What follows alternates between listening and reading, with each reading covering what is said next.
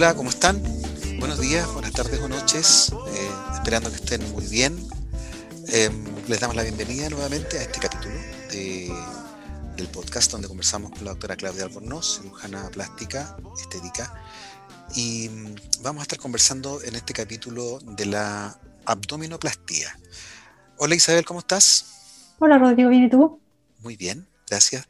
Doctora Claudia, ¿cómo estás tú? Hola Rodrigo, hola Isa, muy bien, muchas Hola, ¿cómo estás? Eh, ¿En qué consiste esta, esta intervención y qué es lo que busca mejorar? La abdominoplastía es una cirugía que es para mejorar el contorno corporal de la zona abdominal. Básicamente, lo que las pacientes dicen es que quieren sacarse la guatita. Eh, muchas veces después de los embarazos, subidas y bajadas de peso, sobra mucha piel y esa piel no hay forma de sacarla si no es con una cirugía. O sea, independiente de que tú ya bajes de peso, que hagas ejercicio, masajes reductivos, etcétera, esa piel no va a salir. Entonces hay que sacarla con una cirugía y en esa cirugía lo que uno hace es sacar el rollito en el fondo que está debajo del ombligo, eh, se saca este, esta piel y grasa que sobra ahí, se estira el resto de piel que queda, hay que juntar también los músculos que son los rectos abdominales, que son los músculos los típicos del six-pack, que normalmente después de los embarazos o de las subidas de peso se separan y tienden a no juntarse, entonces quedan como, como la pared más flácida, entonces eso hay que volver a juntarlo y generalmente se le asocia también a un poco de lipoaspiración en las caderas o puede ser una lipoaspiración también más, más generalizada. Claudia, esta tú lo comentas como una cirugía pensando en el posparto y alza, eh, eh, variaciones muy grandes de peso, pero también es una cirugía que aplica para hombres, ¿verdad? Sí, y en hombres en general, cuando hacemos una abdominoplastía es después de una baja de peso masiva, como después de una cirugía de la obesidad. Eso es cuando generalmente hay que hacer una abdominoplastía en hombres. O también el paciente que ha hecho dieta y ha bajado, no sé, imagínate, 15, 20 kilos y que le sobra piel. Ahí también se puede hacer. Como así, como por ejemplo después de una cirugía bariátrica, por ejemplo. Claro, por ejemplo, después de una manga gástrica o un bypass gástrico, pacientes que han bajado 30, 40, 50 kilos, obviamente va a sobrar piel. Entonces, en esos pacientes se puede hacer una abdominoplastía. ¿Y es la abdominoplastía una alternativa también para bajar de peso? Qué buena pregunta, Isa. Mira, no, no es una cirugía para bajar de peso. Muy frecuentemente las y los pacientes llegan a mi consulta porque quieren bajar de peso y quieren hacerse o una lipo o una abdominoplastia. Y ellos les digo que no, que este no es la solución, sino que tanto la abdominoplastia como la lipoaspiración lo que buscan es modelar el contorno corporal, o sea, sacar este exceso de piel, el exceso de grasa, pero no sirve para bajar de peso. De hecho, nosotros les pedimos que tengan un cierto peso para poder operarse, que no sea más allá de un índice de masa corporal, que lo pueden buscar en internet cómo se calcula, de 28, porque sobre 28 aumenta mucho el riesgo de complicaciones. ¿Hay algún límite de edad para realizarse una abdominoplastía? No hay un límite de edad, pero es una cirugía que es bastante invasiva, entonces yo no lo recomendaría en una paciente más allá probablemente de 65 años, porque en el fondo son pacientes que les cuesta más recuperarse, salvo que sea una paciente que tenga un exceso de piel tan grande que le está alterando mucho su calidad de vida y que ella pasaría a ser una cirugía reconstructiva y en ese caso sí se podría conversar. ¿Y en el caso de la juventud? Menos de 18, por ejemplo, o menos de 20, no sé es raro que una paciente de menos de 20 necesite una abdominoplastía, ¿ya? Porque en general la abdominoplastía es después de las guaguas. Eh, básicamente después de que ya tuviste todos tus hijos, que te quedó la piel suelta, la pared abdominal un poco para la escoba, ahí es cuando se hace la abdominoplastía. Entonces, menor de 20 años podría ser, por ejemplo, en una paciente que tuvo una manga gástrica muy chiquitita, 14, 15 años, y que quedó con mucha piel sobrante. Pero la verdad es que esos casos son los mínimos. Ya, perfecto. ¿Hay algún problema de salud, una condición de salud que no permita realizar esta, esta mm, cirugía? Como dije antes, esta es una cirugía que es bastante invasiva. Piensa que, tienen que uno tiene que llegar, levantar toda la piel hasta llegar casi al tórax. Entonces, es harta cirugía. Cualquier en fondo enfermedad que haga que tú no estés en tan buenas condiciones, por ejemplo, que tengas una hipertensión muy severa, una diabetes mal controlada, entonces que tengas problemas respiratorios crónicos, enfermedad renal crónica, no vas a ser un buen candidato para una abdominoplastía, básicamente porque aumenta mucho el riesgo de complicaciones. Eh, lo mismo también si eres fumadora o fumador, eh, muy fumador, eh, tampoco va a ser un buen candidato porque se puede producir necrosis de los tejidos que nosotros dejamos. Entonces, lo ideal es que sea un paciente sano o con enfermedades que, sean, eh, que estén bien controladas si tiene alguna enfermedad crónica. Y si es fumador o fumadora, tiene que dejar de fumar un mes antes y un mes después. Eso porque el cigarro afecta la cicatrización, o sea, hace que las heridas se cierren menos, que queden cicatrices más feas, pero además altera la irrigación, o sea, cómo le llega eh, sangre a la piel que estamos dejando. Si no hay una buena irrigación, se puede producir una necrosis de piel, que significa básicamente que se te muere un pedazo de piel y vas a terminar con un hoyo. Entonces, imagínate, hiciste una cirugía para estar mejor y quedaste peor después. Entonces, lo, ideal no hacerla en pacientes que sean muy fumadores eh, o que no puedan dejar de fumar.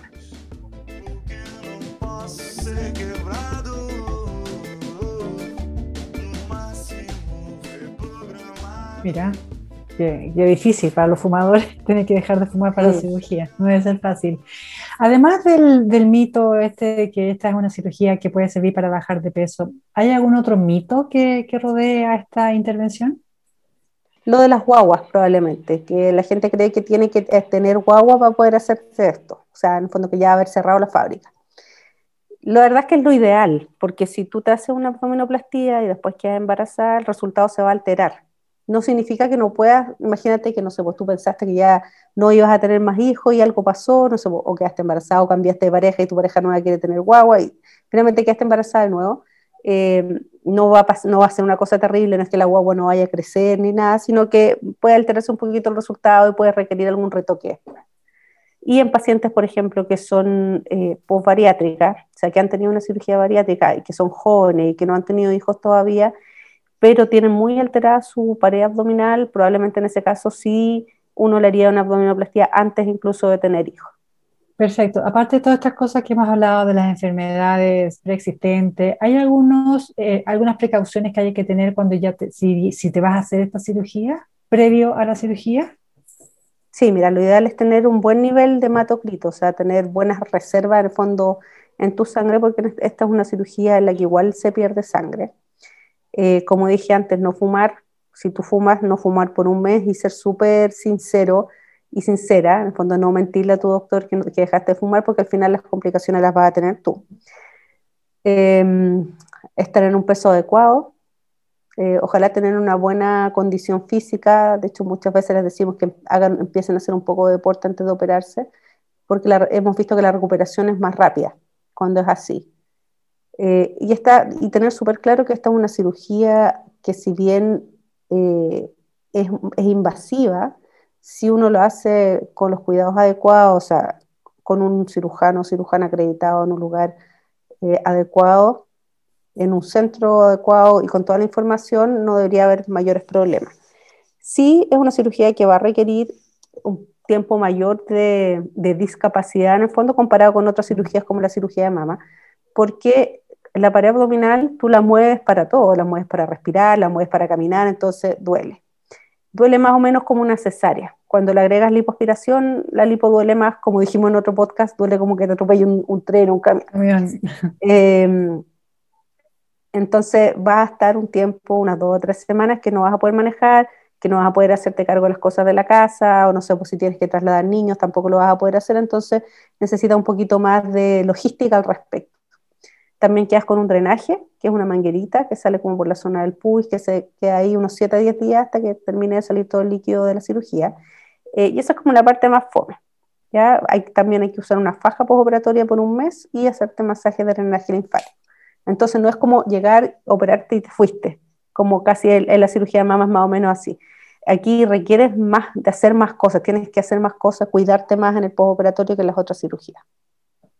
Ah, otra cosa que me faltó es que también existe riesgo de trombosis en las piernas, entonces en la cirugía nosotros usamos unos compresores y unas medias especiales que hacen que la sangre circule, pero es súper importante que las pacientes en la casa se estén moviendo, o sea, que no lleguen a acostarse y estar ahí, yo les digo, en su lecho de muerte como dos semanas, sino que tienen que estar caminando. Quedan con anticoagulante después también para evitar esto, pero lo más importante es que estén moviéndose y caminando.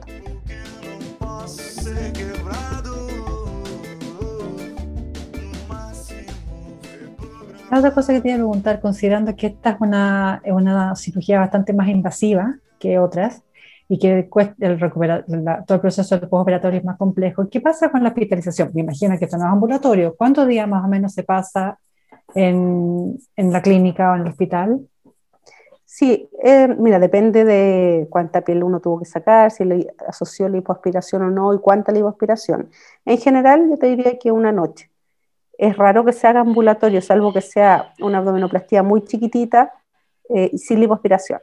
En esos casos podría ser, pero cuando tú sacas piel, sacas grasa y haces además una lipoaspiración, hay harto dolor la primera noche, así que al menos una noche hospitalizado en muchos lugares generalmente son dos noches. Pero no muy rara vez. Sí, muy rara vez ambulatorio y muy rara vez, o sea, más bien nunca eh, con anestesia local. O sea, si te están ofreciendo una abdominoplastía con lipoaspiración con anestesia local, huye, porque como conversamos en otro podcast también, tú para poder hacer procedimientos con anestesia local usas estos anestésicos que tienen una dosis máxima. Para poder hacer una abdominoplastía necesita una dosis caballuna. Entonces, eh, ahí es donde empiezan los riesgos, ahí cuando vemos en la tele que la gente se muere de esta cirugía, es porque le han puesto mucha anestesia local, porque este no es un procedimiento con anestesia local. Entonces, si alguien que aquí está escuchando le han ofrecido una abdominoplastía con anestesia local, arranque. No es de confiar, es un riesgo para la salud. Exacto. Algo que quieras agregar, yo creo que hemos tratado todo lo relacionado con esta cirugía, pero hay algo que, que eches de menos y que quisieras agregar. Em, sí, la cobertura de la ISAPRE.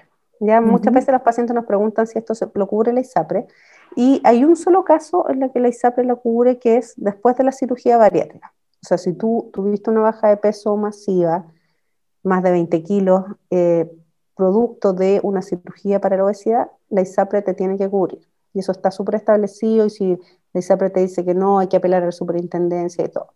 Pero si es una abdominoplastía en una paciente normal, común y corriente, en el fondo que no ha tenido cirugía bariátrica, la ISAPRE no te va a cubrir independiente que tengas o no diástasis de recto, que es la diástasis de recto de esta separación de los músculos que se produce con los embarazos. Eso se considera algo fisiológico en el fondo y eso la ISAPRE no te lo va a cubrir. Pero si tuviste una cirugía bariátrica, la buena noticia es que sí te lo van a cubrir. Perfecto. Muy agradecido, Claudia, de, todas tus respuestas, de toda, tu, de toda la información que de seguro va a ser tremendamente útil para toda la gente que tiene preguntas sobre la abdominoplastía, que lo ha estado pensando o que quizá conoce a alguien que está interesado.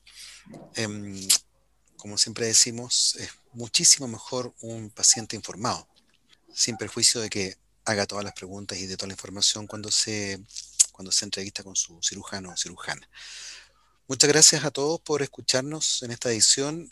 Recuerden que hemos estado conversando en capítulos anteriores de otros temas de cirugía plástica, así que si no los han escuchado, les recomendamos escucharlos y, y podrán enterarse de, de otros temas que también hemos tocado. Muchas gracias, muchas gracias a ti, Isabel. Muchas gracias. Chao a los dos, Rodrigo, Claudia. Gracias chao, a ti, Muchas gracias. Chao, chao. Y de nuevo, muchas gracias por escucharnos. Hasta luego.